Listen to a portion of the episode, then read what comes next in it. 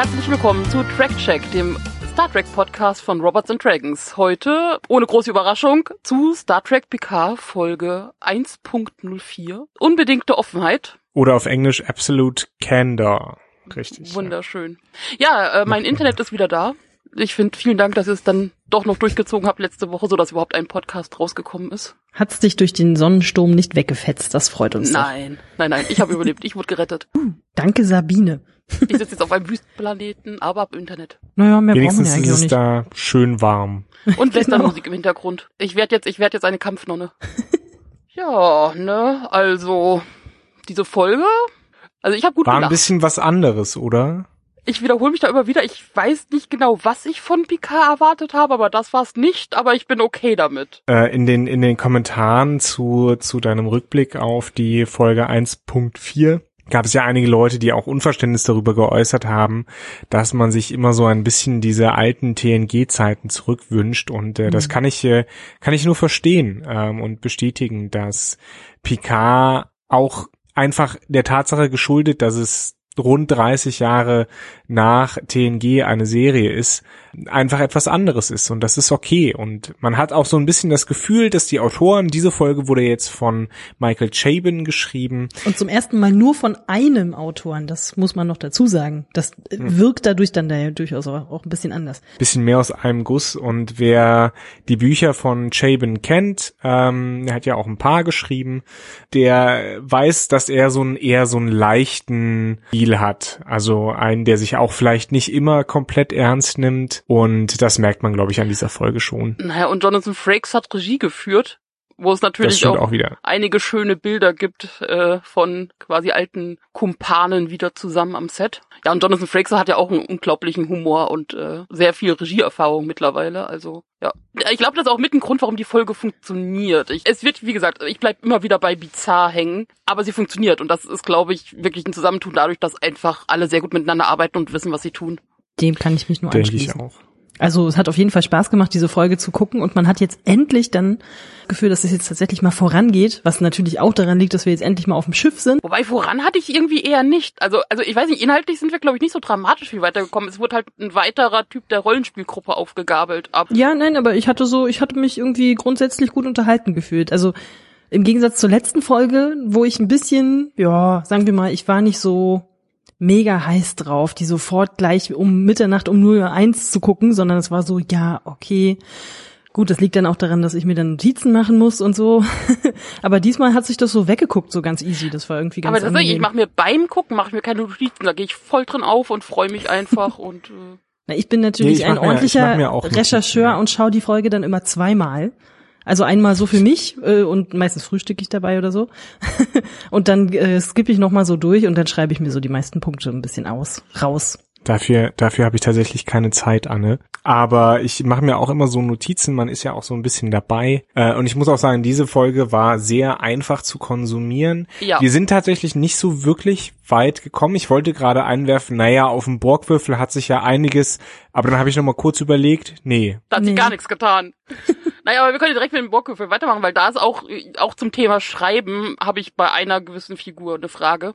Aber erstmal, also wir sind auf diesem Borgwürfel. Naja, wirklich gesagt, viel passiert nicht. Also, ähm, Naja, also äh, Sochi beginnt so ein bisschen Narek zu misstrauen und äh, findet anscheinend so etwas heraus, dass sie, dass, dass sie ja irgendwie Teil dieser Prophezeiung um die Zerstörerin sein soll. Ja, aber mehr passiert da ja eigentlich auch nicht. Naja, und andersrum, Narek äh, macht einen Schritt nach vorne und sagt ihr klar, hier, ich gucke ja nach, wo du herkommst und ich verfolge dich und stalke dich im Sinne von, nee, also hier auf der, auf der Liste der Leute, die mit dem Schiff gekommen sind, bist du ja nicht drauf, ne? Also auch ein wenig subtil, fragt er einfach mal nach und will gucken, welche Reaktion kommt. Ja. Und wenig überraschend wird die Frage nicht so richtig beantwortet, sondern sie, sie geht da so ein bisschen drüber weg. Da hätte ich jetzt an seiner Stelle vielleicht nochmal irgendwie nachgehakt, aber die beiden mussten ja unbedingt knutschen. Dieser Mitarbeiterraum, Bar, Aufenthaltsgemeinschaftszimmer. M- Man sieht noch im Prinzip Borgwürfel, der aber ein bisschen aufgehellt wurde und vor allem überall Lichterketten hängen. Ich musste gut lachen. Also, Stimmt. wie ich schon in meiner Kritik schrieb, ist es original so, wie in, es kann noch das mieseste, abgefuckteste Studentenzimmer sein oder sowas, aber hängen eine Lichterkette rein und das geht, zumindest im Dunkeln. Aber also, passt schon. Ist egal. So schön, schön schummrig. Richtig. Da sieht man den Dreck in den Ecken nicht so. Wobei ich mich natürlich frage, welche Studentenbuden du kennst, Nele, aber. Ah, ja.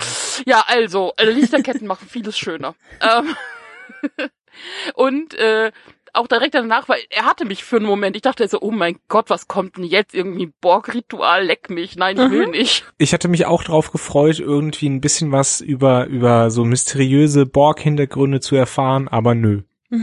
Ja, aber nicht, nicht irgendwie jetzt schon wieder mit irgendwelchen Ritualen ankommen. Also das passt irgendwie nicht. Also das wäre so, nee. Also wir haben schon relativ viel Mystikkram drin. Das ist jetzt erstmal okay. Ja. Und dann aber diese Schlitter, ich meine, die Schlitterszene war albern, aber irgendwie auch süß. Und also, das ist mein, mein Tan- Standardding auch in dieser ganzen Folge. Die Musikauswahl. Also, Mhm. also diese klassische quasi Liebes, Liebesfilmmusik, die dann bei dieser Schlitterszene war und wie sie dann Das wieder rumfummeln. gefühlt ein halber Walzer. Ja, und irgendwie, wie sie da durch die Gegend tollen, durch den Borgwürfel. Ich weiß, ich habe so Rose und Jack Titanic-Gefühl gehabt irgendwie. Aber Stimmt, es hätte noch gefehlt, dass irgendwie die Sprinkleranlage angeht und die beiden dann so ein bisschen in einem leichten Regen stehen oder so. Also es war schon Ja. ein bisschen sehr, ja, ähm, ich will nicht sagen, ich fand's drüber, weil das sage ich eigentlich jedes Mal. Ich fand's in Ordnung. Es war mir ein bisschen zu lang. Vielleicht Ja. hätten da auch eine Minute kürzer hätte es auch getan, aber im Prinzip ist es okay.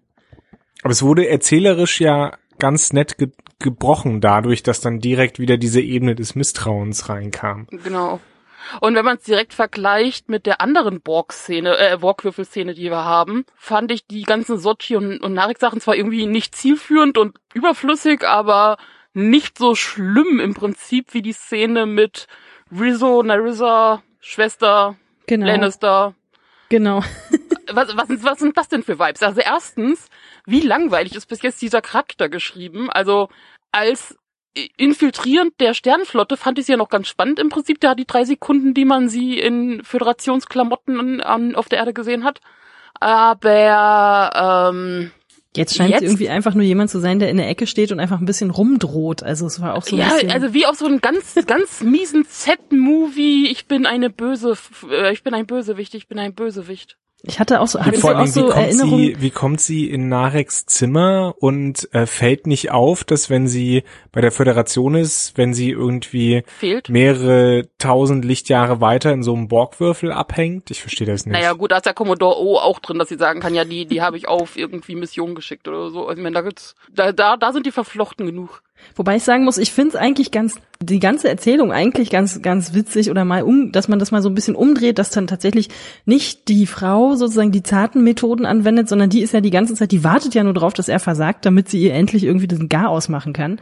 Und Ja, steht dann ja im Prinzip nur in der Ecke und sagt, so, und bis Freitag hast du noch Zeit und dann ist aber, dann ist hier aber Schicht im Schacht. Aber, aber gerade diese Pseudo-Domina-Frauen, die sind ja nicht selten. Ja, nein, das stimmt. Ich hatte also, da musstest du auch so ein bisschen an Sarah Michelle Gellar in äh, Eiskalte Engel denken Ja. in dem Moment.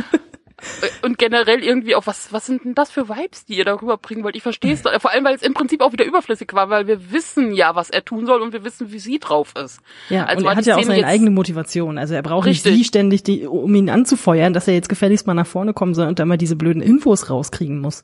Und vor allem ist, so wie das geschrieben ist, passt das nicht zum Rest. Also ihre Figur ist irgendwie, ich, äh, ich habe das Gefühl, sie wissen nicht, also sie wissen, sie müssen sie irgendwie noch weiter mit einbauen, weil sie wird irgendwie, glaube ich, dann ja wohl noch mal wichtiger werden, aber sie haben momentan keine Verwendung für sie, müssen sie aber irgendwie einbauen. Ja, sie, sie sollte später auf jeden Fall nochmal wichtig werden, weil, wie du sagst, also momentan sitzt sie da und ist bedrohlich, aber keiner weiß irgendwie so warum und es weiß auch keiner so wirklich, welche Macht sie hat, also welche Karten sie sozusagen äh, bildlich gesprochen ausspielen kann. Ähm, jetzt müssen wir ihr einfach glauben, dass sie böse ist. Ich fänd's witzig, Toll. wenn sie sich jedes Mal, wenn sie auftaucht, immer mit diesem aus der letzten Folge mit dem I'm back vorstellt. I'm back. Dann würde ich sie vielleicht ein bisschen witziger finden. Aber ja, es ist richtig. Sie, ist, Also sie hat diesmal gar nicht so ihre spitzen Ohren betont. Also sie hätte ja irgendwie nochmal lasziv irgendwie drüber streicheln können oder so. Stimmt. Das wäre nicht schlecht. Aber das mit dem Lannister-Level, das hast du schon auch so, ja. Hm? Ja, ja, total. Das ist äh, Kam merkwürdig rüber. also einseitig, weil er ist irgendwie nicht so ganz into it. Also er ist kein Jamie, aber Noch. Wir werden sehen.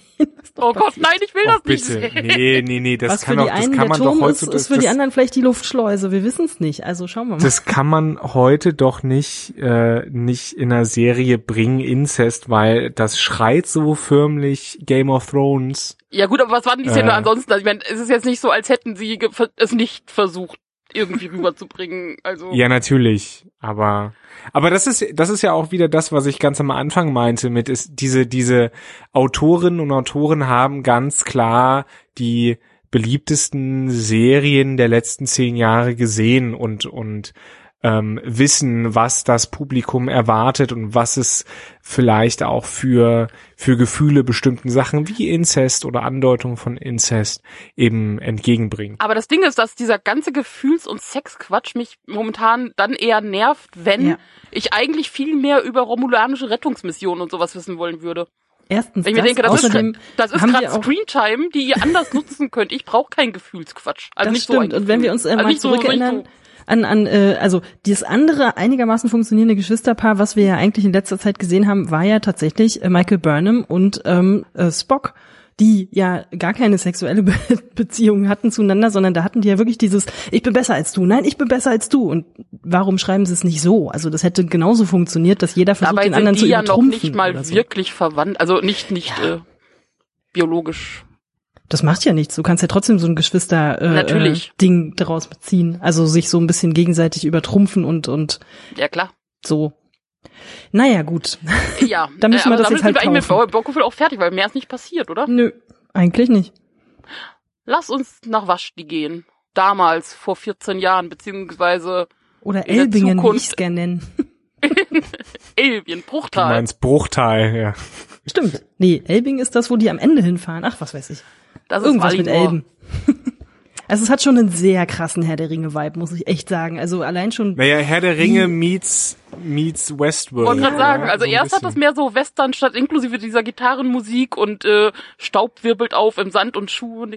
Also das ist sehr, sehr Westernmäßig. Ja, Firefly. aber dann halt die Farben und die und die Klamotten und die Haare von den, also Ja, ja, aber dann musst du erst ins Kloster. Wenn du, also so, vorher ist die Musik und, und auch generell so das Auftreten ist erstmal Firefly. okay, das mag sein. Dazu passt dann auch gut der Hut, den Picard dann halt Richtig, trägt. Picard kommt runter in seinem weißen Anzug mit Panama-Hut und oh Gott, es, es tut mir so leid, aber ich habe, also mein erster Gedanke war wirklich erstmal kolonial her. Dann weiß ich, Das, okay, das war aber ein echt ein guter Einwurf. Das ist mir gar nicht so aufgefallen. Mhm. Aber jetzt, äh, wo du es wo du's gesagt hast, äh, beziehungsweise wo du es geschrieben hast, ich, er hat ein Panama, er, er hat halt, er hat nicht halt nicht diesen Forscher äh, Dschungel den Tourist-Hut auf, genau. Piff-Helm, glaube ich, nennt man das. Ja. Das, das wäre es dann Hardcore gewesen, sondern er hat doch Tropenhelm, Panama-Hut. ja. Das ist so, ein- kann auch sagen, okay, einfach nur britischer Tourist irgendwie in einer warmen Umgebung. Das stimmt, ich hatte so ein bisschen den Eindruck von so Kaffeefahrt und Opa guckt sich mal die, die tropische Insel Was ich an. aber so auch nicht ungefähr. ganz verstehe, also ich meine, es es wird eine Erklärung geben, weil, aber eigentlich ist er zu dem Zeitpunkt ja noch Admiral, Admiral, in offizieller Sternflottenmission. Ja, aber vielleicht ist er ja privat da. Man weiß es nicht. Aber aber ich finde den ich finde den ein äh, ich finde deinen Einwurf also eben mit diesem Kolonialismus äh, gar nicht schlecht, weil äh, letztlich muss sich diesen Vorwurf ja Picard beziehungsweise die Föderation im Umgang mit den Romulanern ja gefallen lassen. Ja? naja, das, ist auch, kommt ja auch bei dem Vorwurf ein bisschen vor, was ja dann später von dem Romulaner kommt. ja. Ich meine, Romulus gibt's nicht mehr zum Kolonialisieren, das ist so ein bisschen hinfällig, aber ähm, Nee, aber es ist so eine paternalistische Art. Genau.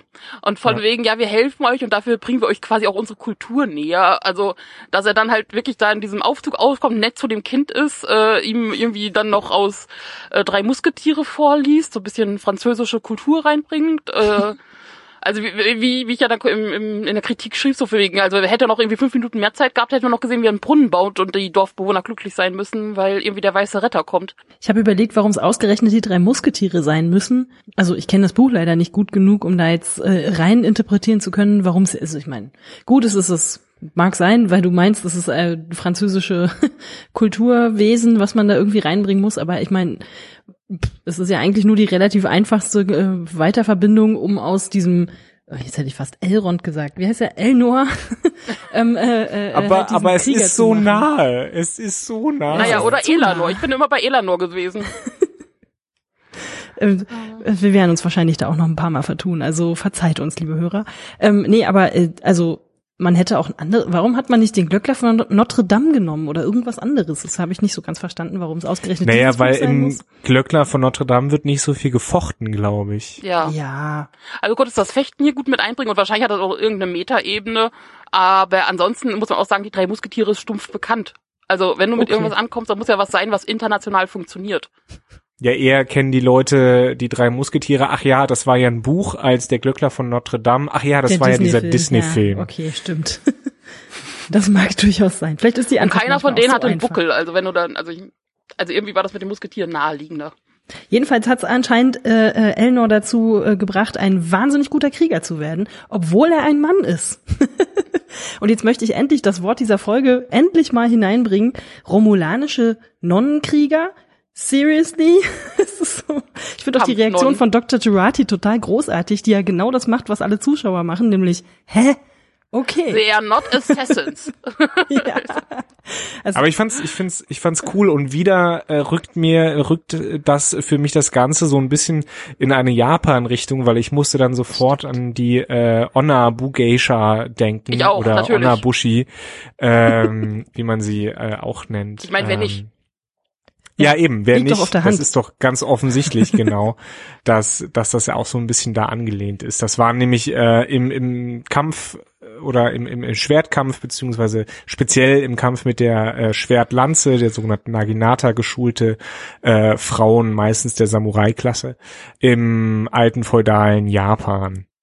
Aber sie waren keine Assassinen, so, sorry. Also Elben sind ja auch, was manche Stildinge angeht, ja auch quasi von äh, asiatischer Kultur, japanischer Kultur beeinflusst. Also Ja, das meinte ich ja, das meinte ich ja auch beim letzten Mal. Äh, irgendwas mit Japan hat man da immer. ich sehe die Klamotten von Elron und äh, El Elanor, El Elnor, Elnor.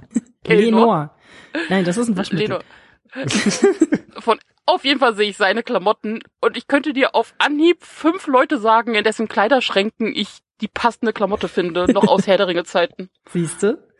Also so ein Moment, das kenne ich, das kenne ich, den Schnitt kenne ich. Vielleicht Wow. lag das Kostüm noch irgendwo rum. Du, man weiß es nicht. Manchmal sind die Antworten einfacher, als man denkt. Vor allem, weil wenn man sonst irgendwie so die romulanischen Sachen sieht, ich meine, selbst wenn du sagst, okay, es liegt halt daran, weil das halt irgendwie so die Kluft des, der, äh, der, des Klosters ist, aber auch das ja nicht eins zu eins. Nee. Also keine von denen sieht ja so nach Elben aus wie er. Und die, also die Haare natürlich auch. Ja, ja. Also das hat man ja schon bewusst gemacht. Ich meine, du kannst mir nicht erzählen, dass irgendjemand in dieser Medienbranche unterwegs ist, den so stylt und dann nö, keine Ahnung, das ist meine Kreation, das ist ganz neu. Das ist, keine Ahnung, warum das. Aber das Interessante ist ja, es funktioniert trotzdem. also Total, wissen total. sofort, Ich- ich was das für total- ein Charakter ist. Ne, die hätten den genauso gut auch Legolas nennen können. Das wäre mir völlig egal gewesen, weil der einfach funktioniert. Und äh, Picard erklärt es dann ja selber, weil er sagt, du bist jung und du kannst kämpfen und du hast es einfach drauf. Und deswegen musst du hier mitmachen und deswegen äh, bist du hier bitte an Bord und äh, hast du vielleicht Lust, bei unserem Team mitzumachen. Und das Beste ist, äh, Picard spricht da ja auch noch von einer Quest, ja? Ja. Also wie viel näher an eine tatsächliche Rollenspielgruppe willst du eigentlich kommen? Sie ist jetzt auch erstmal Ja. komplett. Also gut, du hast jetzt noch irgendwie Seven of Nine dabei oder sowas, aber eigentlich so die Gruppe ist, äh, du hast so die wirklich die Klischee. Ich hatte zwischendurch diese Überlegung gehabt, es ist im Prinzip, als hättest du so eine langjährige Rollenspielgruppe, die immer Fantasy-Rollenspiel gespielt hat. Jetzt möchten sie Sci-Fi spielen, aber du hast diesen einen Typen dabei, der einfach nicht von seinem Elbencharakter loslassen kann. Genau, der hat einfach, der kommt einfach immer in Elbenklamotten zum Treffen. Egal was ist. So, ich habe hier mein Mark V Phaser-Gewehr Kriegen wir hin. und ich habe ein Schwert. Günther, warum hast du ein Schwert? Schwerter sind cool. Ja, okay, Aber Günther. wir Okay. haben hier Disruptoren. Schwerter! Und der Game Master das Spiel so umdichtet, dass dann halt auch quasi die Romulaner, anstatt mit ihren Phasern zu schießen, dann halt auch mal fe- fechten. Das ist dann auch, ja, das Naja, man muss sich Ja, und dann, und dann am Ende, am Ende, weißt du, enthauptet Elnor äh, diesen, diesen Typi. Sehr grafisch für Star Trek. ja, das war echt Ähm, so, mein, was, was, geht Ja. jetzt? Und dann sagt einer der Typen, der umstehen, ja, dein Schwert ist schon cool, aber ich habe einen Disruptor. Hä? Hätte man sich da nicht einfach mit Betäubungsphasern duellieren können? Ach nee, haben die Romulaner ja nicht. Nee. Aber ah, ich nehme das wäre an, auch das irgendwie liegt, einfacher. Vielleicht ist gewesen. wirklich auch einfach Picards Buch schuld, dass der einfach von klein auf so scharf darauf war, irgendwas mit irgendeinem Schwert machen zu dürfen, dass der die so lange genervt hat, bis die ihm vielleicht extra eins geschmiedet haben. Das kommt ja noch dazu, dass man ja nicht weiß, weil man sieht die Nonnen ja selber nicht kämpfen und man sieht auch nicht, mit was sie. Na gut, man sieht schon. Also man sieht, wenn äh, Picard und äh, Sani sich unterhalten, siehst du halt diese typischen Kendo Trainingsschwert-Rack quasi, sieht man da rumstehen. Also entweder ist es speziell für Elnor oder ist es halt generell so deren Style. Aber äh, ja, ich finde schade, dass man die Nonnen nicht in Action sieht. Vielleicht kommt das noch, Das keine kommt Ahnung. bestimmt noch. Das könnte ich mir vorstellen. Na, so bestimmt weiß ich nicht, aber Es wäre ein bisschen schade, das so einzuführen, dass man sagt, wir sind total, wir haben die, voll die Skills und so und das dann einfach nicht zu nutzen. Auch diese Szene mit dieser Enthauptung war dann ja doch überraschend äh, krass. Also ich könnte mir schon vorstellen, dass sie das, sich das zumindest vielleicht überlegen, ob sie sich das trauen. Dieses ganze Auftreten bisher, weil Picard hat ja anscheinend, wie wir dann in diesem Vorgespräch auf dem Raumschiff La Sirena, wie wir jetzt wissen, Ja. ging es ja so ein bisschen darum, wie auch dann äh, Raffi sehr gut feststellt, so von wegen Gott, der Typ kann ja noch nicht mal irgendwie einen Guild-Trip fahren ohne ein Spaceship. Super Ähm, witzig. Ja, wirklich. Wenn sie recht hat. sie- Vor allem, weil, also Picard hat sich tatsächlich mit der Mars-Attacke abgewendet und hat da keinen Brief hingeschickt, hat sich also nicht, also kein Hologramm-Ding mal hingeschickt oder sowas, hat also noch nicht mal die Geschichte gelesen, wie es weiterging, also die neuen News, weil er hat ja keine Ahnung, der muss ja dann erst von Rios aufgeklärt werden, dass das ja alles nicht mehr so einfach ist und dass es ja alles, was so vor 14 Jahren war, irgendwie so nicht mehr existiert oder zumindest sich alles zum Schlechteren entwickelt hat. Vielleicht hat das auch einfach ein bisschen weggeschoben, weil er sich ein bisschen schuldig fühlt. Und ich Total, meine- aber das ist ja der Punkt, ich meine, ich find's gut. Ich, ich, ich sag ja noch nicht mal, dass es negativ ist, aber ich lege es dem Charakter Picard negativ aus und ich finde es gut, dass ich was habe, was ich das, dass ich das machen kann. Also das ist Genau, also das, das ist ja das Schöne, was, was ich auch an dieser Folge irgendwie gemerkt habe. Äh, die, die Serie bemüht sich, diesen, diesen Charakter von Picard, der ja sonst immer relativ makellos ist, ja, äh, so ein bisschen Teflon Jean-Luc. Äh, da perlt alles an ihm ab und plötzlich merken wir, okay, dieser Mensch hat, hat halt anscheinend Fehler gemacht. Er war überhoben, er war arrogant. ist er ja im Prinzip immer noch. Du merkst ja am Ende dieser Folge, wo dann, wo, wo er sagt von wegen, ja, sag denen doch, dass ich da an Bord bin. So, ja, das haben wir. Wir haben's und niemand war beeindruckt. Das ist Teil des Problems. Ja, genau. Ich kann mir auch vorstellen, dass vielleicht auch gerade deswegen er dann ja in, äh, auf diesem Holodeck dann nochmal sein Chateau nachstellen lassen hat, weil er einfach einen Rückzugspunkt braucht und einfach sagt so, also der ist, glaube ich, obwohl er weiß, dass er eigentlich müsste, noch nicht so richtig bereit auf die Leute zuzugehen, sondern er braucht irgendwas, wo er dann sich nochmal reinflüchten kann, wo er für, für sich sein kann, keine Ahnung. Ne? Warum sollte man das sonst machen? Also Wobei das nicht auf seinen Wunsch war. Also es kommt ja rüber, dass irgendwie das Holo, das, das äh, Gastfreundschaftshologramm-Programm und äh, Schaban irgendwie, also in Zusammenarbeit haben die das ja so äh, quasi nachgestellt. Das hörte sich jetzt nicht so an, als wäre es der explizite Wunsch gewesen von Picard. Nein. Nee, aber wahrscheinlich der explizite Wunsch äh, irgendeines Finanzproducers, damit sie einfach Damit das das kann sein. ja, äh, für, für das Bühnenbild sta äh, sparen. Das stimmt, das stimmt. Aber er nutzt es ja trotzdem so. Also er, er lädt sozusagen die Leute alle auf sein, naja, äh, auf sein Quasi-Chateau und schmeißt sie dann im Prinzip raus. Weil in dem Moment, wo er dann gesagt hat, so, Diskussion beendet, Programm bitte weiter, dann Ja. hauen die auch alle wieder ab, weil die dann sagen, okay, so, ähm, eine Sprechstunde ist jetzt zu Ende. So, der, der will jetzt nicht mehr mit uns weiter über irgendwelche moralischen Dilemmata diskutieren. Also der scheint sich da generell relativ schwer zu tun, da wirklich, naja, mitfühlend zu sein vielleicht. Ja, und irgendwie haben sie noch nicht so wirklich viel miteinander geredet. Also Rios ist der Captain, aber Picard ist irgendwie der Geldgeber und sagen wir mal Admiral. Naja, Geld, ne? Naja, schon. Sie reden ja zwischendurch auch davon, dass man irgendwie dann die Leute da rund um Waschdiebe stechen muss. Also er sagt ja dann wie Cash ist immer gut. Und du merkst ja dann auch Ja. äh, Picards Reaktion mit mm, äh. Aber ich muss sagen, ich, ich habe ich hab Rios ja auch von Anfang an eigentlich gemocht. Jetzt ist er so ein bisschen so dieser Typ, der setzt sich so ein bisschen in die Ecke so und guckt sich das dann alles so an. Ne? So die, also schon allein die Szene, wo er dann mit, mit Dr. Girardi dann da auf dem Schiff so ein bisschen äh, Großartig. sie so ein bisschen einführt und er dann so, ja, naja, das Unterhaltungsprogramm ist nicht so toll. Naja, Gott, deal with it. So, du bist jetzt hier mit drin, mitgehangen, mitgefangen und es ist so ein bisschen, der nimmt sich so ein bisschen raus und guckt sich das von außen alles so ein bisschen an. Das gefällt mir irgendwie ganz gut. Also der Ja. ist so ein bisschen so der wie heißt denn das so, der snarky Sidekick, der da Ja. so, wahrscheinlich dann irgendwann Picard dann auch so ein bisschen, äh, so ein bisschen zur Ordnung rufen muss, nehme ich mal an. Also das Erstens würde das, zumindest aber auch, zu ihm aber auch der passen. wird noch mehr, mehr emotionale, der wird zwischendurch immer einen Zusammenbruch haben oder sowas. Und sich dann Wahrscheinlich. Und dann wer er- tröstet ihn dann? Dr. Jurati? Ich weiß nicht. Ich habe da so nee, Raffi bestimmt. Vibes rüberbekommen. Ach so, ja, das kann sein. Ah, Doktor, ich bin jetzt riesiger Jurati-Fan. Also ich weiß noch nicht, was sie ist, ob sie jetzt einfach nur von, also unbewusst von O quasi Spionin ist oder bewusst, aber das glaube ich nicht. Ist vielleicht Dr. Jurati selber ein Android? Android? Man weiß Du es kannst nicht. jetzt nicht ständig alle Leute ver verdächtigen. Doch, seit jetzt schon. Jetzt bin ich im vollen Battlestar Galactica-Modus. Es kann jeder sein. Komplett paranoid. Ja, Es war alles nur ein jeder kann ein. Android sein. Nein. Jeder. Nein, aber ich finde die Szene nett, wo sie einfach nur kurz so fragt, so nach dem Motto, ja, hallo, äh, bin ich jetzt, darf ich mitspielen? bin ich jetzt Ja. eigentlich offizielles Crewmitglied oder was? A- Aber alleine, dass ich, wo sie manchmal wegen, ja, Weltraum.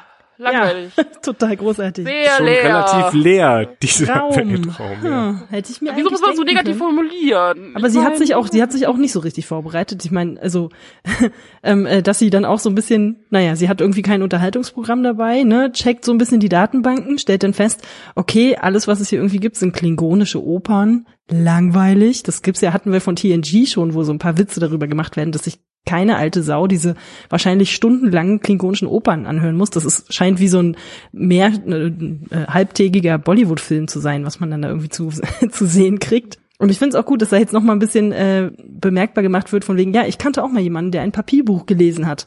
Also das scheint dann doch, ich habe es letztes Mal ja auch schon kurz an, Freaks, angemerkt. Freaks. Ja, genau. Nerds. Naja. Nee, ich muss, es ist jetzt kein großer Vergleich, aber doch äh, bei diesem ja Weltraum schon sehr groß. Ich bin mal nach China geflogen. Und Russland ist gigantisch. Du kannst mehrere Stunden über Russland drüber fliegen und man sieht unten nur ab und zu mal Lichter. Und sonst sehr viel dunkel. Ich glaube, das ist ja Du auch so ein ein, Buch so ein kleines Problem von Russland, dass es sehr, sehr groß ist. Wieso muss ein Land so groß sein?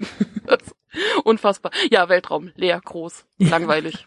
Also keine Ahnung, wem dieser, wem, wem dieser Satz eingefallen ist, aber ich, das war so, ja, vermutlich würde ich mich ab Tag drei auch ein bisschen langweilen, möglicherweise.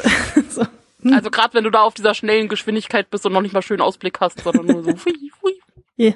Ja, meistens hast du wahrscheinlich noch nicht mal, äh, selbst wenn du langsam reisen würdest, wirklich schönen Ausblick, weil das meist, die meiste Zeit ist es ja doch wahrscheinlich nur dunkel, oder? Und Sterne. Ich weiß nicht. Also ab und zu vielleicht mal einen Planeten. Naja, wir waren alle nicht, äh, wir ja, waren alle nicht äh, im Weltall, glaube ich zumindest. Äh, also, Soweit du. vor allem nicht so weit weg. nee. Also noch nicht mal nah. ja. Ja, wobei, ich meine, ab, ab, ab wann zählt, äh, zählt das eigentlich als Weltall? Also wie hoch muss ein Flugzeug? Okay. Ähm, Ein Flugzeug würde es nicht schaffen, Nele. Außerhalb der Erdatmosphäre, oder? Und da wird das Flugzeug eher schlecht fliegen. Das ist eh leicht das technische Problem. naja, gut.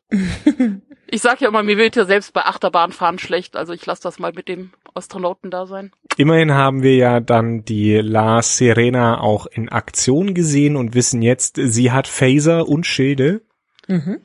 Und einen guten Piloten. Und die Schilde halten sogar was aus und sind nicht nach drei Schuss, Schuss schon bei 30 Prozent. Die man dann aber wieder hochfahren kann. Huh, alles gut. Und man hat einen relativ modernen, aufge also alten, aufgemöbelten Warbird. Die sahen früher komisch aus, ja. Und waren anscheinend sehr zerbrechlich, weil die äh, Serena hat ja mit einem so einen Phaser mal die eine Gondel abgesägt. Was ich jetzt wieder, was mich dazu bringt, dass diese ganzen frühen Star Trek Sachen alle unheimlich zerbrechlich aussehen, aber nein. ich sprach darüber schon im letzten Podcast. Also ich finde manchmal, finde ich so Raumschlachten auch langweilig, wenn die so ellenlang gehen, aber diese fand ich relativ nett. Also so ja, die war ja auch schön knackig inszeniert. kurz. Genau, knackig kurz, schön inszeniert, sah gut aus. Man hatte zwischendurch Planet im Hintergrund. Irgendwie habe ich voll was dafür, wenn man immer so halbe Planeten, also Viertelplaneten im Hintergrund leuchten sieht, finde ich immer super. Ja, jedenfalls gibt's dann das zweite geheimnisvolle Schiff, was dann zur Hilfe kommt. Und tada, Seven of Nine ist wieder da. Yay. Das hat mich wirklich überrascht, wirklich ehrlich. Also ich Ja? lese Ja, also hätte die ich- musste ja irgendwann mal kommen, aber ich habe mich gefreut. Ja, ich, ja, also ich wusste, sie kommt irgendwann, aber ich habe jetzt nicht so schnell und in der Form und an der Stelle mit ihr gerechnet. das stimmt. Also das das, stimmt war, und ich bin aber sehr zufrieden, dass sie jetzt auch noch da ist, weil jetzt Genau. äh, ja, kommt Picard wahrscheinlich aus seiner aus seiner ein bisschen ich ignoriere euch alle und kommandiere euch ein bisschen rum Nummer gar nicht mehr raus und ich glaube, das tut dem auch gar nicht so schlecht. Ja, vor allem hat Picard jetzt jemand an Bord, der wieder die Verbindung zu alten Star Trek Sachen auch bringt. Welche, welche Verbindung hatte denn äh, Picard und Seven of Nine? Ich glaube, also nicht, Weil nicht Seven of Nine ist ja aus Voyager. genau, aber, nicht, aber die werden sich ja trotzdem kennen. Na klar. Ja, Also- wahrscheinlich schon, ja klar. Ja, also, äh, Sie sind ja Zeitgenossinnen. richtig. Also, also und vor allem ist Seven of Nine ja durchaus jemand Besonderes im Rahmen der Födera der, der, der Sternflotte. Genau, Aber ich glaube, die die genießt da auch einen gewissen promi im, im Rahmen der Serien begegnet? Also nicht in TNG. Nee, ne? Nee, TNG war ja vor, vor Voyager, ja. Also es gibt eine Folge bei, bei, bei Voyager, wo Captain Janeway auch mal kurz mit Picard, äh, keine Ahnung, Ja. fernfunkt.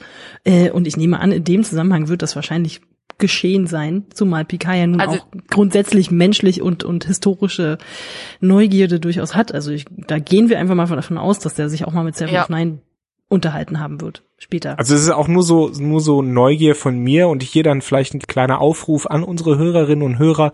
Wenn ihr wisst, äh, ob sich Picard und Seven of Nine begegnet sind, äh, entweder in den Serien oder von mir aus auch in Büchern, dann könnt ihr das ja mal schreiben. Würde Jo. mich interessieren.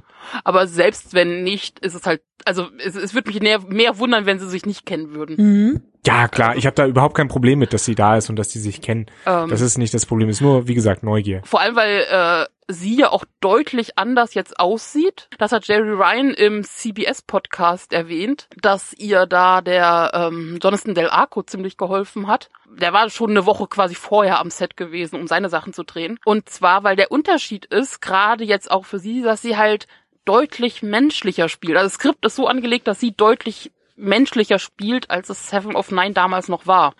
Hm. Und das für sie schon eine ziemliche Umstellung hatte und sie ziemlich Angst hatte, dass sie es nicht gut rüberbringen kann. Sie- war jetzt nur drei Sekunden zu sehen und die drei Sekunden fand ich super. Also mal gucken, wie es weitergeht. Äh, nur noch mal für die, die jetzt nicht äh, es komplett auf der Reihe haben, Jonathan Del Arco war Hugh, oder was? Ja, genau. Ja. Ja.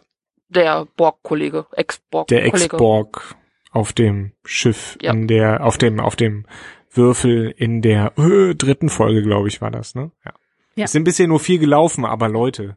Und man merkt auch, ich weiß nicht, wie es euch ging, aber ich finde, man hat jetzt in diesen drei Sekunden Seven durchaus, also es schwankt für mich direkt so mit, okay, sie ist jetzt auch nicht so der riesige Picard-Freund noch. Also zumindest nicht, nicht unbedingt was gegen ihn, aber zumindest jetzt auch nicht den höchsten Respekt, oder? Naja, wir wissen ja nicht, wie sie zueinander Ja, stehen. ist an dem einen Satz jetzt ehrlich gesagt schwer zu sagen. Also ich könnte es mir vorstellen, aber ähm, wer weiß. Das waren so Vibes. Mal gucken. Ich habe überall Vibes. Jedenfalls fallen sie sich nicht sofort in die Arme. Das ist aber, ich glaube, das würde auch nicht zu Seven of Nine passen. Entschuldigung, wenn du irgendwie sonst wo im Weltall bist oder auf jemanden triffst oder also mein, Ich schon, aber ich bin ja auch kein Borg, jedenfalls, soweit ich weiß. also ich ich habe ja schon nicht mit ihr gerechnet, obwohl ich wusste, dass sie in dieser Serie mitspielt. Jetzt stelle ich mir vor, ich bin irgendwie Admiral Picard, Ex-Admiral Picard mitten im Weltall auf irgendeinem komischen Planeten und dann kommt Seven die damit nichts zu tun hat. Vielleicht braucht ihr auch einfach nur ein Taxi irgendwo anders hin. Ja, jetzt schon, weil sie hat kein, Jetzt, ja. kein Raumschiff mehr. Eben.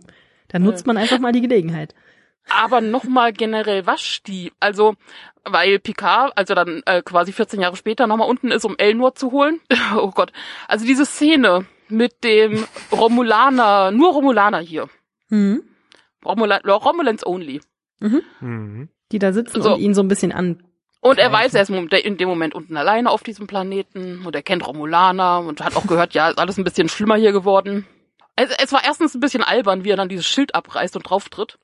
Ja, Ja. das war ein bisschen sehr Also das posisch. war, das war wirklich drüber, einfach drüber. He was, he was so looking for trouble. Ja, vielleicht hat er einfach, genau, Und- vielleicht hat er in dem Moment einfach gedacht, so, bevor ich jetzt hier eine riesen Rede schwinge, mache ich mal den, mache ich mal den Riker und äh, mache jetzt hier einfach mal, ich setze jetzt hier mal kurz ein Statement, was überraschenderweise nicht so wahnsinnig gut ankommt. Wer hätte das Ja, gedacht? zumal das auch ein bisschen albern war, weil, also nicht nur, weil halt, okay, so dumm bist du jetzt gerade, okay, er ist einfach gerade sehr dumm, aber auch, also auch ich als Zuschauer hätte das jetzt in der Form nicht gebraucht. Also, dass da noch eine Auseinandersetzung kommt, ja, aber die, dafür hätte diese Schildszene nicht gebraucht. Also, dass dann die Romulaner merken, so, ich meine, das wurde ja auch schon vorher klar, ah, du wurdest erkannt und gesucht jetzt, weil es war klar, okay, Picard ist auf dem Planeten. Und dass die jetzt ihm auch ganz klar sagen, ja, so, scheiße, weil, also, klar, er, ihr konntet nicht alle retten, weil Mars Attack und so, kann er persönlich jetzt vielleicht mal nix für, aber die Romulaner sind ja, also die, die da zu Wort kommen, sind ja vor allem sauer, überhaupt sich haben von der Sternflotte einlullen zu lassen. Also es kommt ja in diesem Gespräch ein bisschen rüber von wegen, ja, wir sind Romulaner, wir hätten das auch so geschafft, aber wir haben uns einlullen lassen und deswegen waren wir kurzzeitig irritiert. Deswegen konnte man uns zerstreuen. Deswegen ist unsere Restbevölkerung jetzt gespalten. Also sie werfen ja gar nicht vor, äh, ihr habt nicht alle gerettet, sondern erst kommt ihr hier rein und quasi unterwandert unsere Bevölkerung und unser Volk und zieht es dann nicht zu Ende durch und jetzt haben wir den Megasalat, weil bläh. Na, vor allem, ich habe ich hab auch nicht so ganz Picards Punkt verstanden, der dann einfach, also im Prinzip hat er sowas gesagt wie, lieber retten wir keinen als nur wenige. Also es ist so ein, so ein Lindner-Ding oder was? Also Jetzt nicht politisch werden. Entschuldigung. Hier. Wie kann denn jemand wie Picard genau das dann so vertreten, dass er einfach sagt, ja gut, bevor wir hier so, so ein halbärschiges Rettungsding machen und machen wir wieder lieber gar nichts. Das ist so, okay. Entschuldigt sich, er entschuldigt sich dafür, von wegen, dass er ja das 14 Gute Jahre später? Das hätte man ja vielleicht in dem Moment mal machen können. Das Gute hat er geopfert, weil irgendwie es sonst nicht, also es, konnte nicht mehr perfekt werden, deswegen hat er das Gute direkt sein lassen. Das hätte man dann aber vielleicht in diesem Moment vor 14 Jahren sagen können und dann hätten sie ihm es heute vorwerfen können, aber doch nicht so rum. Also diese ganze Rettungsmission ist ja eh, also ja, es gibt aktuell, das lese ich noch und davon kommt auch noch die Kritik, ähm, es gibt ja das Buch, was diese Woche erschienen ist beim Crosscult, äh, Verlag. Das ist das Star Trek Picard Buch, äh, quasi die Vorgeschichte zur Serie. Die Mhm. spielt dann halt auch 15 Jahre vorher quasi, wo dann die ganze Rettungsmission rund um die Romulaner anfängt oder überhaupt wie, wie, wie Picard Admiral wird und sowas. Viel mehr kann ich, also ich meine, ein paar Sachen kann ich auch, also Raffi kommt ganz viel vor und LaForge und auch die ganzen Ma- Mars-Sachen, wie es da mit den Schiffen weitergeht und dass die da auch nicht alle so glücklich sind. Also eigentlich hat keiner Bock, die Schiffe zu bauen und diese Mission zu machen. Das liest sich, äh, liest sich echt spannend. Also man kriegt da auch durchaus mehr mit. Aber trotzdem ich meine, vielleicht kommt der Punkt noch in dem Buch, so ich bin noch nicht am Ende, aber trotzdem stelle ich mir die ganze Zeit die Frage, die Romulaner haben ja auch Schiffe. Mhm. Also, auch die haben ja Ressourcen und alles mögliche. Die hätten ja auch, also die haben ja ganz bestimmt auch Sachen gemacht. Aber von denen hört man halt nichts. Und also man, dafür ist mir das Ganze, wie die ganze Rettungsmission ablaufen sollte, irgendwie noch nicht ausführlich genug. Oder klar genug. Genauso wie, ja, okay, wir haben die ganzen Schiffe nicht und jetzt hören wir einfach spontan auf, aber selbst mit, weil es gibt ja private Schiffe, es gibt nicht nur Sternflottenschiffe. Ich verstehe dann halt auch nicht, warum Picard nicht sich da mehr reingeschmissen hat, weil er hat ja sowohl die Mittel als auch Leute gehabt, um es zu machen. Naja, vielleicht war, waren die Romulaner mit dieser Rettungsaktion ja auch insofern überfordert, weil sie ja doch eine recht isolierte Fraktion sind äh, in der Galaxis, ähm, eben weil sie ja nicht einen besonders guten Ruf haben. Und die Föderation war halt ein weiterer Alliierter oder damals ja auch nicht Alliierter sozusagen, der, der das aus reiner Freundlichkeit äh, gemacht hat. Alle anderen, also ich hätte mir nicht vorstellen können, dass, weiß ich nicht, die Borg gab's da ja anscheinend schon nicht mehr. Doch. Ich, wer gibt, wen gibt's denn da noch, Also Wieso der nicht in der Föderation ist und trotzdem, trotzdem irgendwie in der Galaxie rumschwirrt? Ja, vielleicht hat man auch einfach nicht mehr die Zeit gehabt, sich noch einen anderen Verbündeten zu suchen. Also das, das sehen wir bei auch, dem ja. Interview am Anfang ja auch schon, dass das Picard ja offensichtlich auch einfach so persönlich so tief enttäuscht davon ist, dass halt die Sternenflotte so nicht mehr ist, wie er sie sich vorgestellt hat, dass er einfach gesagt hat, die haben alle ihre Ideale verraten. Was ist denn das hier bitteschön für eine Nummer? Und äh, da dann vielleicht auch einfach die Kraft nicht mehr hatte, sich dann noch jemand anders zu suchen. Und dann war es vielleicht zu knapp oder so. Aber auch nochmal so rein zeitlich gefragt, weil ich meine, die ganze äh, Mastertax-Aktion war ja 14 Jahre zuvor, wo dann die romulanische Rettungsaktion aufgehört hat. Aber wir haben ja in dem Borgwürfel gehabt, dass es seit 16 Jahren keine Assimilation mehr gab. Das heißt, die haben ja mit diesem äh, romulanischen Rückgewinnungsstationsding hier angefangen, bevor die Supernova war. Ich würde das, um ehrlich zu sein, nicht auf die Goldwaage legen, Nele, weil Lügen die mich weil, etwa weil an? sie vielleicht Lügen einfach eine lange Schild. Zahl genommen haben und sich und sich nicht so wirklich die Konsequenz überlegt haben. Es Fake ist, News. Es ist ein kleines Fake Schild. Fake-Schild, genau. Es ist äh, es ist nur ein kleines Detail, das ich da wirklich nicht auf die Goldwaage legen würde. Hm. Obwohl du natürlich durchaus recht hast mit deinen Zweifeln. Vielleicht war Äh. das, genau, vielleicht war das Schild einfach schon, das war schon abgedreht und dann haben sie nochmal nachgerechnet und dann musste die Story umgeschrieben werden oder so. Weiß nicht. Andere Sache. Picard ist so mega über, also er wirkt so erbost und überrascht von wegen, dass Elnor wirklich tötet. Was genau an Assassinen-Kampfmönchen hast du nicht mitbekommen? Ach so, ja, wo er ihm schon das Handbuch dazu geschenkt hat, meine ich dazu. So, Picard ging es offensichtlich einfach nur um die Ehre und äh, dann hat er nicht mehr weitergedacht. Er sagt ja durchaus von wegen, ja nee, äh, ich bestimme, wenn du kämpfst, okay? Ja, das fand ich, das fand ich irgendwie so sehr strange, dass er ihm das gesagt hat. Also, hey, hör mal, wen du tötest, bestimme immer noch ich, Ja, okay? Das kannst du mit einem Äh. Schäferhund machen, aber doch nicht mit so Ja, einem eben. ausgebildeten Krieger. Also was wollen die da machen? Wollen die dann Handzeichen verabreden oder was? Wenn dann Picard so sagt so und go. So ein so. ominöses, ominöses Nicken. Genau. So, wenn er sich die Nase reibt, dann Okay. geht's los. ja, es, es war ein bisschen, also auch völlig zu Recht äh, ist äh, äh, Elnor da auch einigermaßen angepisst. Also nicht nur, dass er einfach 14 Jahre lang völlig ignoriert wurde und allein gelassen worden ist. Ich finde es auch sehr gut, dass er zuerst überhaupt erstmal sagt, äh, sag mal, was willst du? Du kommst jetzt hier an, du willst mich einsammeln, du kannst mich mal. Dass er dann tatsächlich erstmal abhaut und äh, den dann erstmal da sitzen lässt. Picard taucht auch echt momentan immer nur bei Leuten auf, wo er was braucht. Ja, ja, natürlich. Also So ein bisschen Der trampelt da ganz abusive schön rein. relationship mäßig, ne? Komplett, ich so als was für ein Arsch. Es ist sehr, ja, ja, ja. Also so, sagen wir mal, Feinfühligkeit äh, lernt man bei der Sternenflotte offenbar nicht so wirklich. Das ist der Punkt, der wirkt auch die ganze Zeit immer irritiert. Ja, Also, also wegen, das wie, wie, wie, wieso bist du jetzt sauer? So, hä? so, nein, wie nein? Vielleicht fehlt ihm einfach Counselor Troy. Ja. Als, äh, Der wird, Empathin. der wird schon wissen, warum er sich dann auch so persönliche Berater in sein Chateau geholt hat, weil er, glaube ich, einfach menschlich das nicht so hinkriegt. Ist der wahre Grund für Kanzler Troy eigentlich die ist nur an Bord für ihn hauptsächlich? Die geht dann nochmal über seine Pressemitteilung rüber und schreibt da nochmal ein sehr geehrte Damen und Herren drüber. das könnte ich mir schon vorstellen. Vielleicht hat Picard ja so leicht soziopathische Züge. Es wirkt gerade ein Vielleicht bisschen ist er so ein zumindest. bisschen Ich narzisstisch. wollte gerade sagen, so narzisstisch. Mhm. Ja, so ganz leicht. Wir wissen es nicht. Aber die Leute werden mit dem Alter ja auch immer ein bisschen, äh, Stur. wie nennt, exzentrischer. So, Ja. das Wort habe ich Oder gesucht. das. Möglich. Also ich finde es ein bisschen, äh, eigentlich ganz, äh, also erst äh, beim ersten Nachdenken nervt es mich ein bisschen, dass man den jetzt so ein bisschen in diese Ecke stellt, aber gleichzeitig macht es auch total Sinn. Ja, schon. Also er war ja auch schon zu TNG-Zeiten. Ich meine, da konnte er halt auch an vielen Stellen glänzen. Mhm. Aber auch da war er immer der Captain. Auch da hatte er zwischendurch seine Akro-Sachen. Aber das ist ja auch eine Sache, die, die angesprochen wurde direkt im, in der Eröffnungsszene. Picard konnte ja nie gut mit Kindern.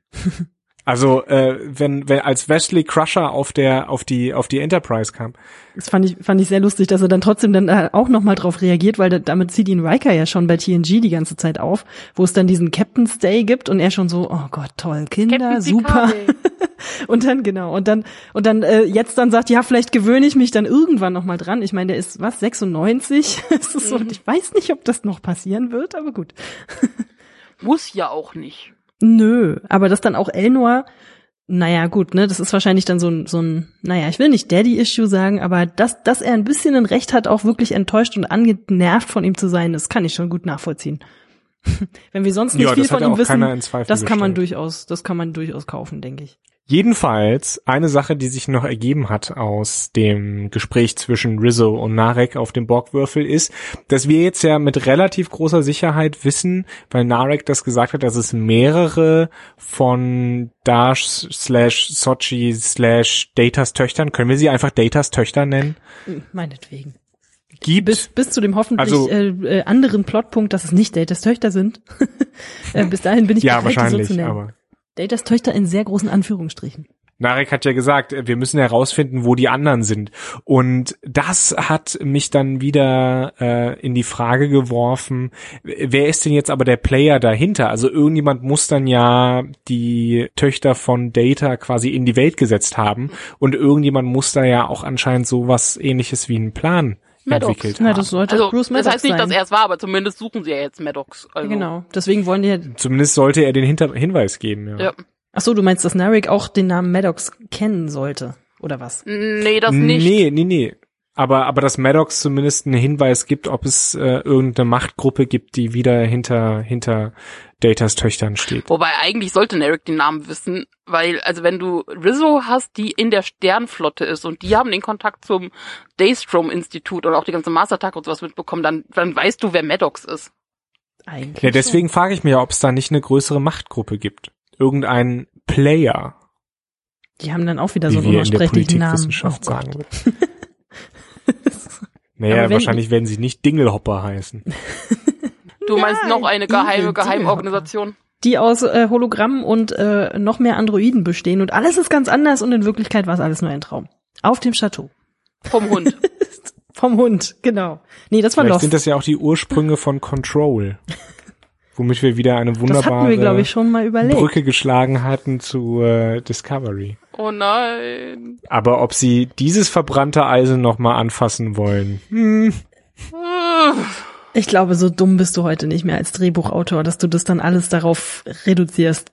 Hoffentlich nicht. Muss ich mir jetzt eine Kapit Kapitelmarke setzen, damit wir das zitieren können an irgendeinem zukünftigen Podcast? Ich fürchte ja. Wir können ja noch, wir können ja noch Wetten einsetzen. Die Folge war sehr amüsant, sehr viel gelacht, nicht allzu viel Inhalt. Es war alles mal angeschnitten. Wir hatten Western, wir hatten Liebesfilm, wir hatten Action, äh, Fantasy. Ja, also ziemlich, ziemlich viel für, ich glaube, 45 Minuten Episodenfolge. Mhm. Läuft. und dabei schön unterhaltsam oder wie man es auch nennt, kurzweilig. Richtig. Und es geht bekloppt sagen. weiter. Also wenn man den Trailer für nächste Das Woche habe ich auch gesehen, gesehen, ja. hat. Also es ist Karneval und die Folge kommt passend zu Karneval. Sagen wir so viel. Yep. In diesem Sinne. Macht es Ich bin gut. gespannt. Bis nächste Woche. Tschüss. Tschüss. Tschüss.